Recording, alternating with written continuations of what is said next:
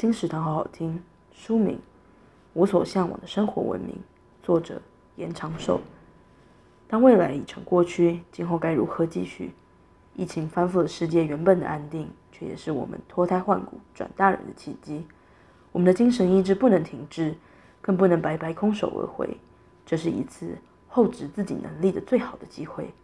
我们除了受灾，更必须从中受教。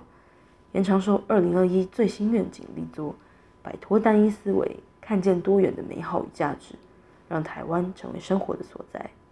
我所向往的生活文明，由天下文化出版，二零二一年一月，金石堂陪你听书聊书。